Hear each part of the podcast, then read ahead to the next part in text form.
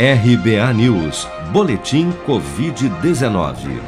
Segundo a última atualização do painel Covid-19 do Ministério da Saúde, em 24 horas foram notificados pelas secretarias estaduais de saúde 14.423 novos casos e mais 210 mortes provocadas pela doença no Brasil nesta segunda-feira, elevando para 594.653 o total de óbitos relacionados à Covid-19 desde a primeira morte confirmada no final de março do ano passado.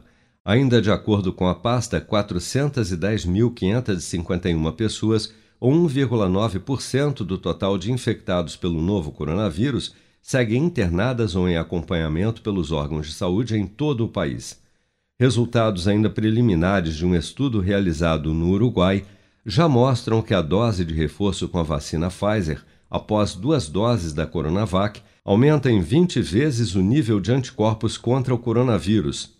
Segundo os pesquisadores, o estudo traz dados promissores sobre a importância do uso combinado de imunizantes de vírus inativo, como a Coronavac, com outros de RNA mensageiro, como a Pfizer, principalmente para a aplicação da dose de reforço em idosos, como destaca a médica infectologista Melissa Valentini.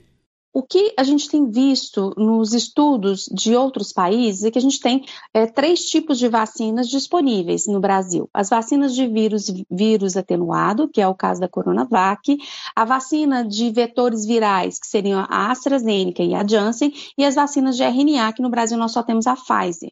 E quando a gente é, os estudos mostrando que a Pfizer, as vacinas de RNA, Pfizer e Moderna no Brasil, nós temos só a Pfizer, são as vacinas que têm uma melhor resposta imunológica, uma melhor proteção. Então, por isso, escolher-se essa vacina para a terceira dose, né? É, porque ela seria uma vacina mais imunogênica numa população que já teria é, uma, uma pior resposta. Segundo dados oficiais, 145 milhões 10.743 pessoas ou 68,5% do total da população do país, já haviam recebido a primeira dose de vacina contra a Covid-19, sendo que destas, 87.597.980, ou 41,4% dos habitantes do Brasil, também já foram imunizados com a segunda dose ou dose única contra a doença até esta segunda-feira. Você está preparado para imprevistos? Em momentos de incerteza como o que estamos passando, contar com uma reserva financeira faz toda a diferença. Se puder, comece aos pouquinhos a fazer uma poupança. Você ganha tranquilidade, segurança e cuida do seu futuro. Procure a agência do Sicredi mais próxima de você e saiba mais. Sicredi, gente que coopera cresce.